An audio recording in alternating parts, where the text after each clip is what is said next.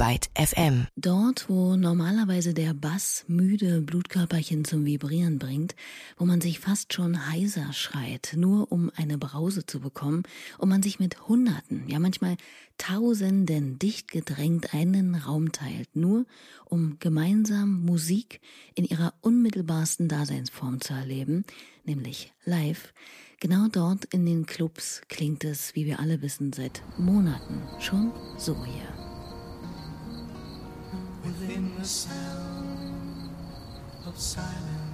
Das könnte sich in nicht allzu weit entfernter Zukunft aber ändern ihr Lieben.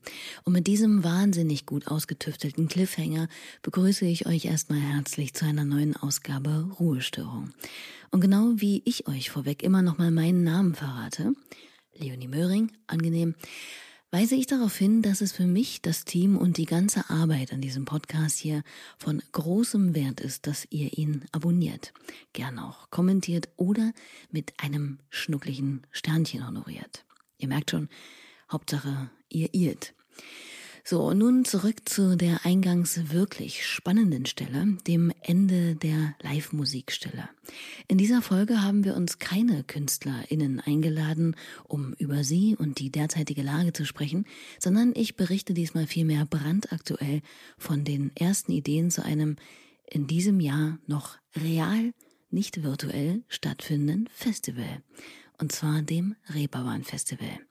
Die Macherinnen tüfteln nämlich seit Wochen, nach was Monaten muss man ja mittlerweile schon sagen, an einem Konzept, wie das beliebte Popkultur-Highlight an der Elbe im Spätsommer trotz der Covid-19-Pandemie stattfinden kann. Kein Kirschenessen, wie man sich vorstellt. Da gibt es so viel zu beachten, zu berücksichtigen, umzustellen, zu durchdenken, abzuklopfen. Man könnte glatt den Kopf verlieren.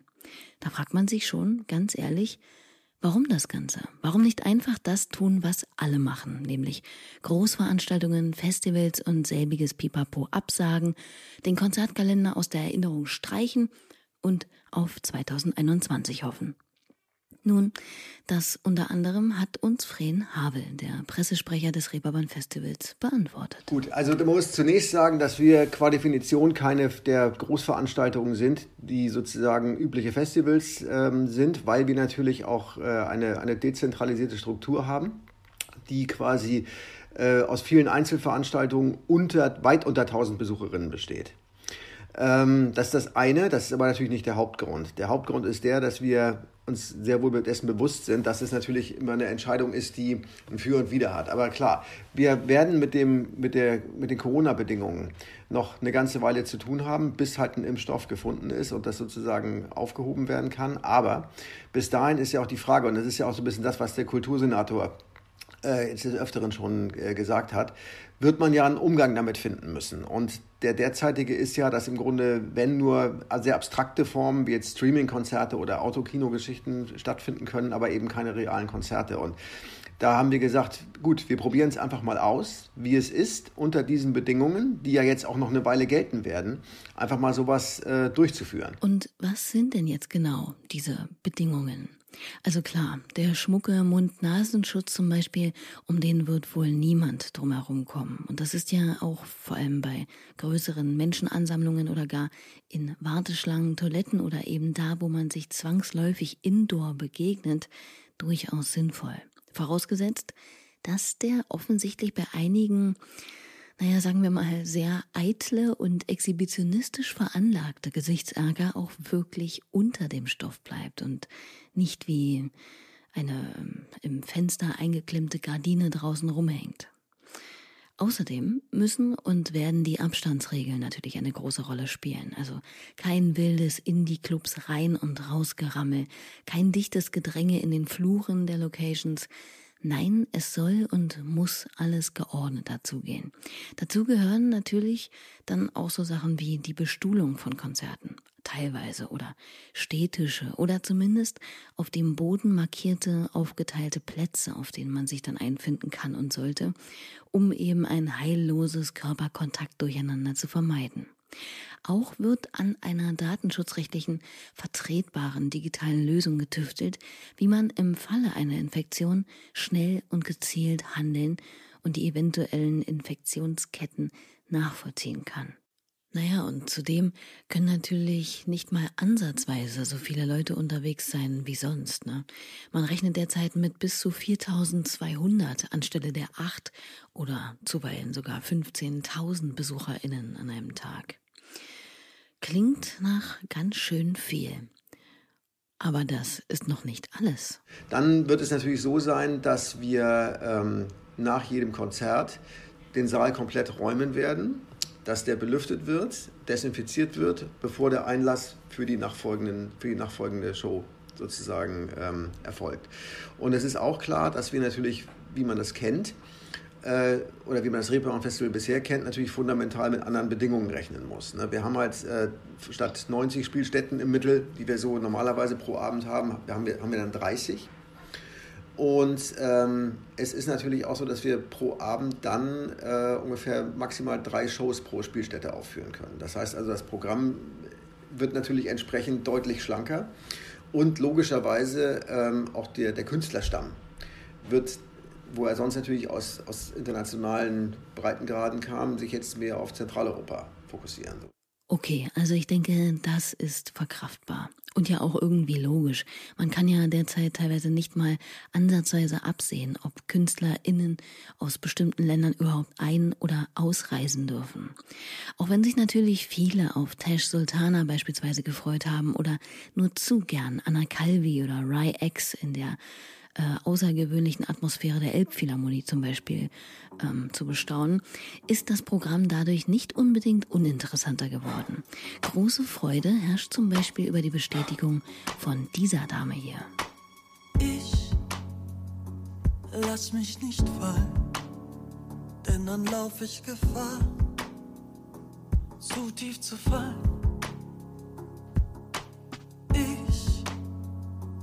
Fall wie ein Stein in einen Brunnen, bis ganz nach unten ich fall, bis auf den Grund.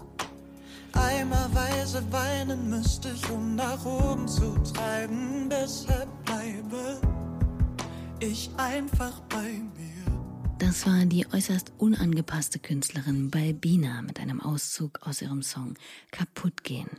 Und wo wir gerade dabei sind, um die Musikkultur genau davor zu bewahren, also dem Kaputtgehen, äh, wurden ja die letzten Monate unheimlich viele Projekte, Spendenaktionen oder Livestreaming-Events und dergleichen an den Start gebracht, und trotzdem, es sieht immer noch ziemlich finster aus.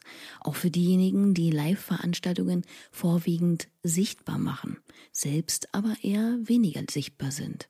Die Ton- oder Lichttechnikerinnen zum Beispiel.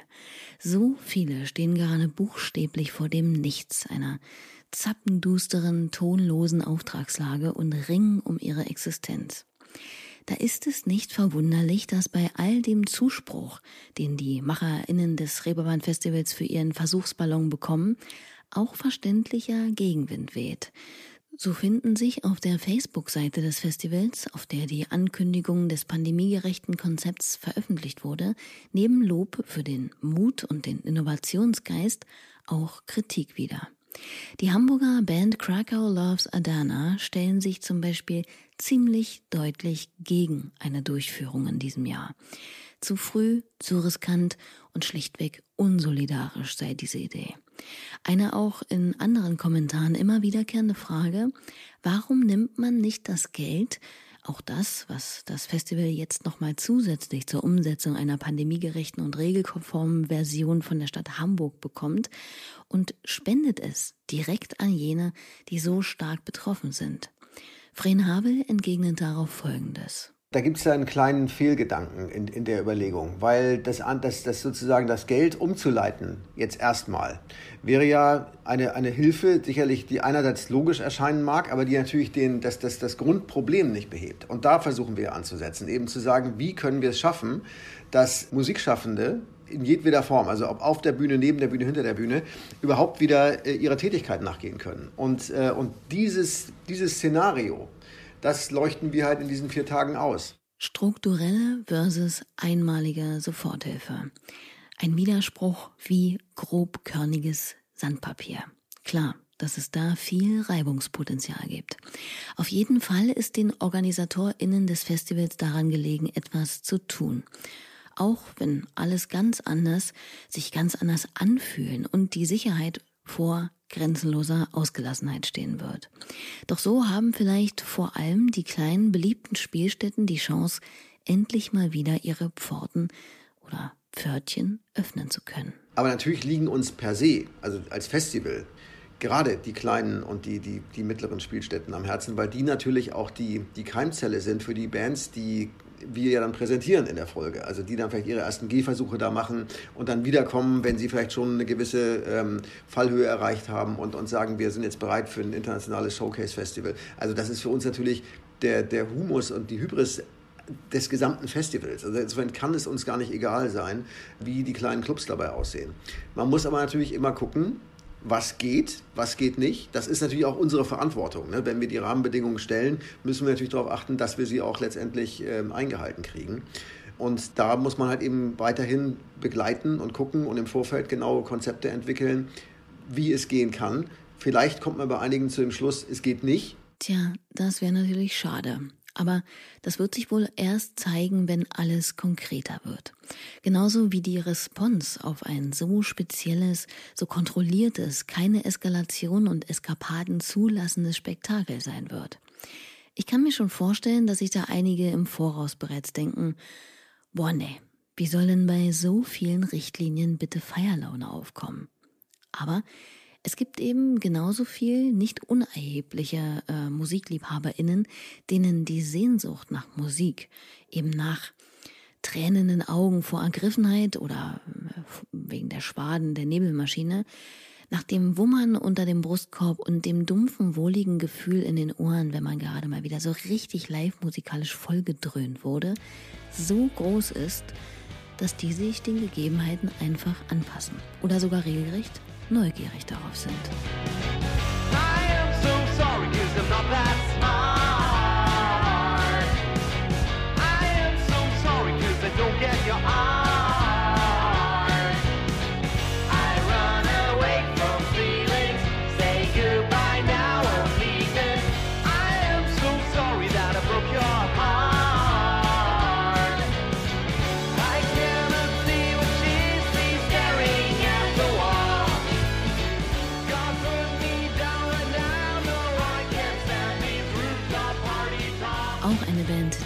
Derzeitigen Line-Up des Reeperbahn-Festivals gelistet ist, Jets.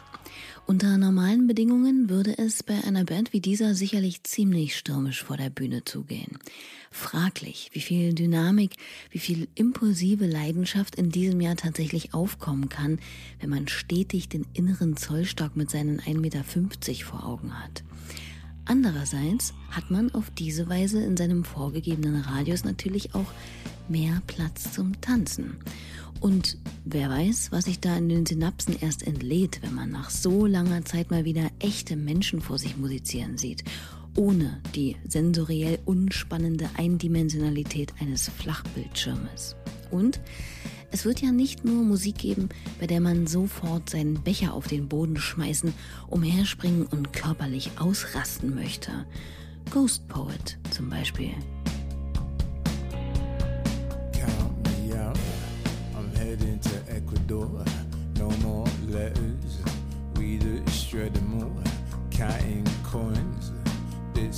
Of copper crud. Stare at the stars, feeling out of luck, out of time, out of time, out of my body, out of my. Oder Tuva Band.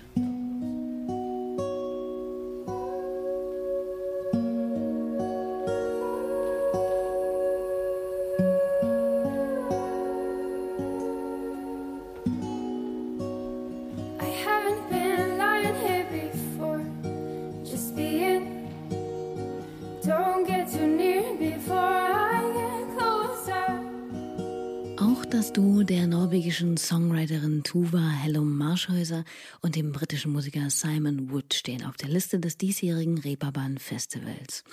Und wie auch in den vergangenen Jahren wird es auch in dieser Ausgabe am 3. September-Wochenende nicht nur Musik von spannenden NewcomerInnen geben, sondern auch ein Arts, Words, Film und Konferenzprogramm.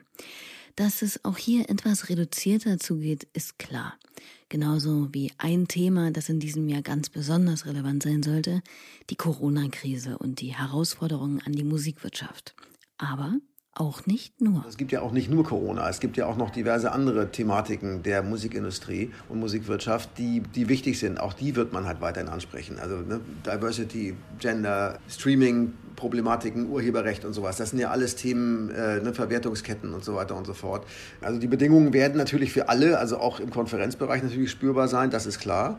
Aber ich finde auch, dass es wichtig ist, dass man eben auch die anderen Themen nicht vergisst, also die die Musikindustrie umtreiben. Ne? Und das ist natürlich mindestens genauso wichtig und das ist rein nur unter den reinen Corona-Aspekt zu stellen, wäre, glaube ich, würde der Sache auch nicht gerecht. Warum sollte es in dem Musik- oder Kulturweltkosmos auch anders sein? Die Welt muss sich eben weiterdrehen. In welchem Tempo man da mitlaufen will, bleibt ja aber letztlich jedem selbst überlassen. Man kann es sich ja hier zum Beispiel konkret überlegen.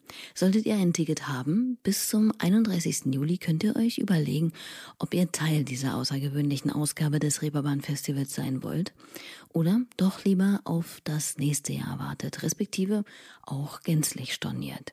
Alles kann, nichts muss. Eines steht auf jeden Fall fest. Es ist fundamental anders. Also gerade wenn man sich jetzt so eine der erfolgreichsten Ausgaben, die wir im letzten Jahr hatten, an, an, anschaut, wird das natürlich eine komplett andere Geschichte werden. Das muss man wissen. Ähm, die wird nichtsdestotrotz vielleicht sogar die wichtigste Ausgabe sein, die wir haben, weil eben vielleicht daraus ähm, Mittel und Wege entstehen können die einen Weg oder einen Umgang damit zeigen. Nicht den Weg raus, das ist ja klar, aber zumindest oder anders gesagt einen Weg aus dem Stillstand oder der, der Untätigkeit, sagen wir mal. Ne? Oder wie es Alex Schulz, CEO des Reeperbahn Festivals, formulierte, es wird ein ganz besonderes Reeperbahn-Festival werden. Freiluftiger und virtueller, dabei spürbar kompakter und inhaltlich dominiert von KünstlerInnen aus Deutschland und Europa sowie dem Diskurs über Kultur, Wirtschaft und ihrer Rolle in Krisenzeiten. Ich bin jedenfalls gespannt, wie pandemiegerechte Live-Musikkultur funktionieren kann und hoffe, dass ihr jetzt eine grobe Vorstellung davon habt, was dieser Begriff in der Umsetzung bedeuten mag. Auf der Reeperbahn Festival Webseite gibt es auch nochmal einen großen Frage-Antwort-Katalog zum Thema. Ja, und alles andere werden wir wohl weiter gespannt verfolgen. Bisher stehen ja erstmal auch nur maßgeblich die Eckdaten. Apropos Folgen, das ist ja im Prinzip das gleiche wie abonnieren, nicht wahr? Und das kann man hervorragend auch mit diesem Podcast hier. Just saying again. So, habe ich das auch wieder mittelgalant runtergeschummelt. Bleibt mir nun nur zu sagen, danke an Fren Havel für das aufschlussreiche Gespräch. In der nächsten Woche wird sie wieder bandbezogener, dann aller Voraussicht nach mit der Berliner Band Papst. Ich freue mich, wenn ihr auch da wieder zuhören mögt. Ansonsten recht herzlichen Dank für eure Aufmerksamkeit. Mein Name ist Leonie Möhring und das hier war Ruhestörung. Zum Abschied noch ein klitzekleiner Tipp von International Music, die aller Voraussicht nach auch auf dem Festival spielen werden. Cool bleiben. Cool bleiben. Macht's hübsch. Cool Tschüss. Bleiben.